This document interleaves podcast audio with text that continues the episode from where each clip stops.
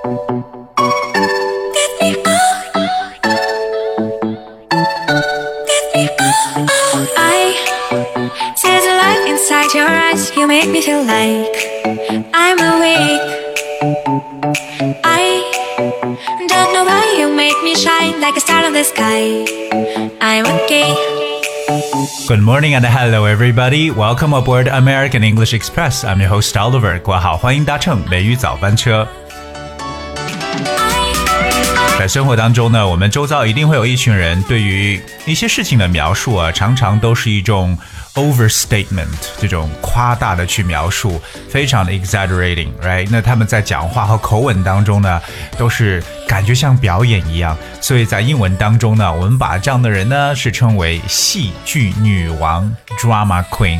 不管他是男生还是女生呢，我们都叫他 drama queen，OK？但是呢，我们也知道遇事儿呢不要这个特别的慌乱，也不要大惊小怪的。今天美语早班车，Oliver 带着大家一起来了解一下。怎么在英文中去讲不要大惊小怪？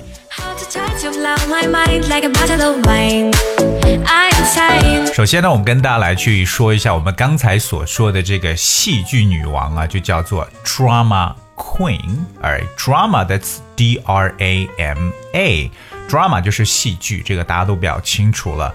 那么 queen 就是女王了。So what is a drama queen？从字面意思来看呢，它是戏剧女王的意思。But the definition for the word drama queen uh, describes a person who behaves as if a small problem or event is more important or serious than it really is。就是可能在 描述事情的时候呢，把一个事情呢夸大的去描述，就是这种大惊小怪的，或者可以说是啊这种小题大做的人，记住了，就叫 drama queen。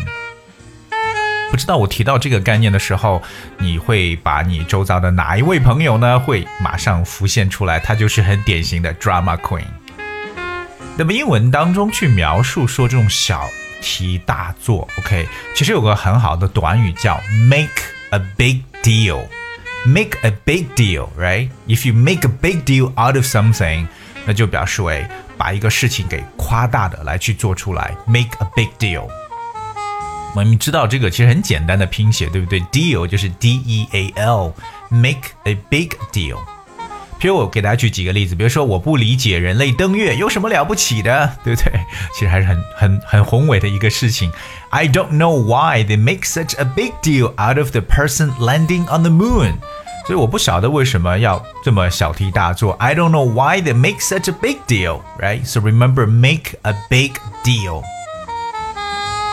So there's another example. 譬如当我还是小孩子的时候啊，我就把这种观赏 Oscar 的这个颁奖呢，看成是啊很重要的一个事件。When I was a kid, I used to make a big deal about watching the Oscars. Okay. When I was a kid, I used to make a big deal about watching the Oscars. So when you talk about make a big deal.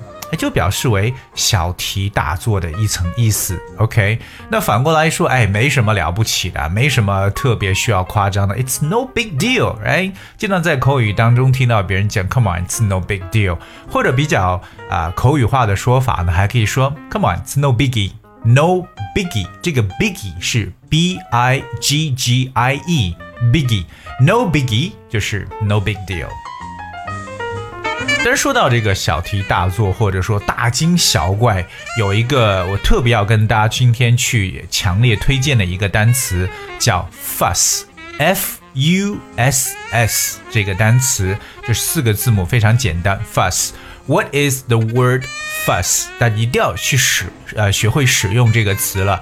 So the word fuss is like unnecessary excitement, worry or activity，可以理解为就是无谓的一些激动啊或者担忧啊，就是一种大惊小怪，叫 fuss。这个词呢，经常和介词 over 来进行搭配，fuss over 的这么一种描述。比如说，不要为几英镑就那么大惊小怪的。All that fuss over a few pounds. All that fuss over a few pounds. So remember fuss over，那这是常见的一个表述。第二个呢，就是常用的是 make a fuss，哎，但我们等会儿来说一下它。Well, here's another example，比如说，哎，不要无谓的去自寻烦恼啊。So it was all a fuss about nothing。So when you talk about a fuss about nothing，就表示的意思呢是一种无谓的自寻烦恼。A fuss about nothing。 Fuss 除了表示一种大惊小怪，其实 it also has another definition, which is anger or complaints about something, especially something that is not important，可以表示为为一些小事而大吵大闹或者大发牢骚呢，我们也可以叫做 fuss。啊，譬如说呢，哎，对不起，我为吵闹发了这么大的牢骚啊，I'm sorry for making such a fuss about the noise. OK。 I'm sorry for making such a fuss about the noise. So make a fuss，这就是英语中对于这个单词的一个特别常见的一个搭配。Make a fuss，它的意思呢就是 like to pay a lot of um. Let's see, it means like to pay a lot of attention to someone, usually to show how much you like them，可以表示一种 呃一种关爱啊，或者说可以表示过分的一种爱护，也可以叫做 make a fuss over someone，especially 后面加人的话，or make a fuss of someone。比如说，他们对啊他们的婴儿呢，可以说是呵护备至了。They made a great fuss of the baby. They made a great fuss of the baby. 哎，那 fuss 的第一层意思我们说过，就表示为可能是啊这种。大惊小怪啊，这样的一层意思。第二个可以表示为这种大吵大闹或者发牢骚的意思。OK，那常用的就是 fuss over or make a fuss 这样的一个短语来去描述。英文中还可以说 not be fussed about something。Not be fussed about something means like you're not worried at all，就是完全不在意啊，就是不关心的感觉。So to not mind about something or to not have feelings about something like that is like you're not fussed about it 说完 fuss，我们要知道它另外一个变体特别常用，就是给它再加上一个字母 y，变成 fussy。哎，fussy fussy is adjective form，变成一个形容词。It means like you're too concerned or worried about details or standards, especially unimportant ones。就对于那种特别啊。呃 不重要的东西啊，变得特别的担忧或忧虑的，就是我们常说这种比较啊大惊小怪的，或者也可以理解为挑剔的一层意思。比如我们有时候形容自己的父母啊，可能说有点瞎操心啊，或者说过度的去去担心了，like fussy parents，you can say fussy parents。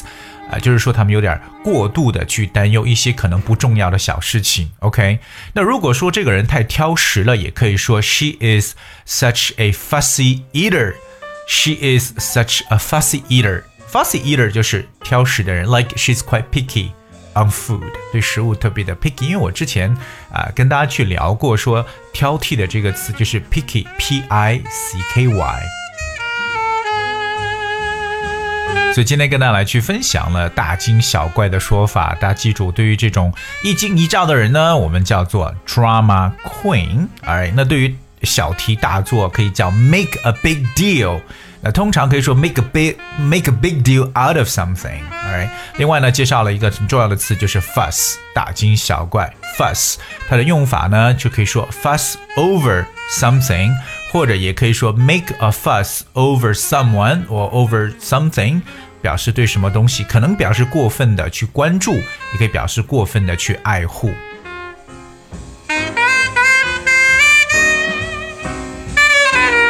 Alright, so this is what we talk about today. 这是我们今天跟大家来去啊讲解的所有内容。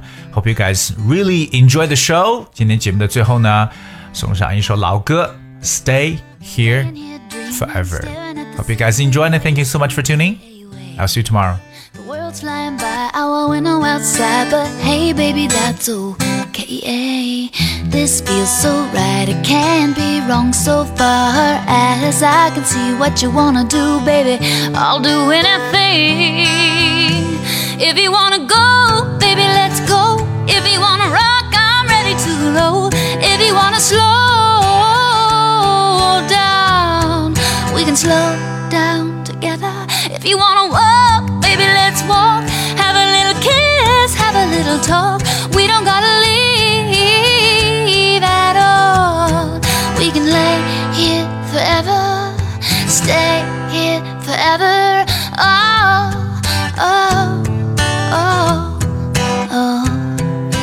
If you wanna see that Italian tower leaning, baby, we can leave right now. That's too far, we can jump in the car and take a little trip around town. They say that California is nice and warm this time of year. Baby, say the word and we'll just disappear. If you wanna go, baby, let's go. If you wanna rock, I'm ready to roll. If you wanna slow down, we can slow down together. If you wanna walk, baby, let's walk. Have a little kiss, have a little talk.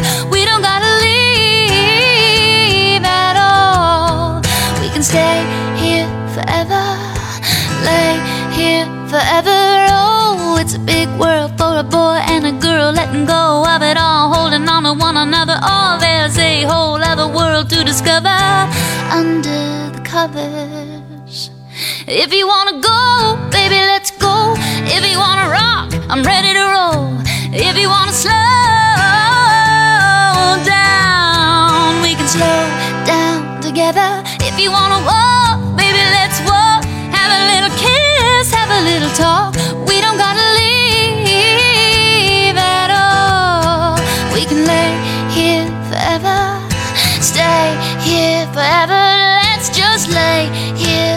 Never.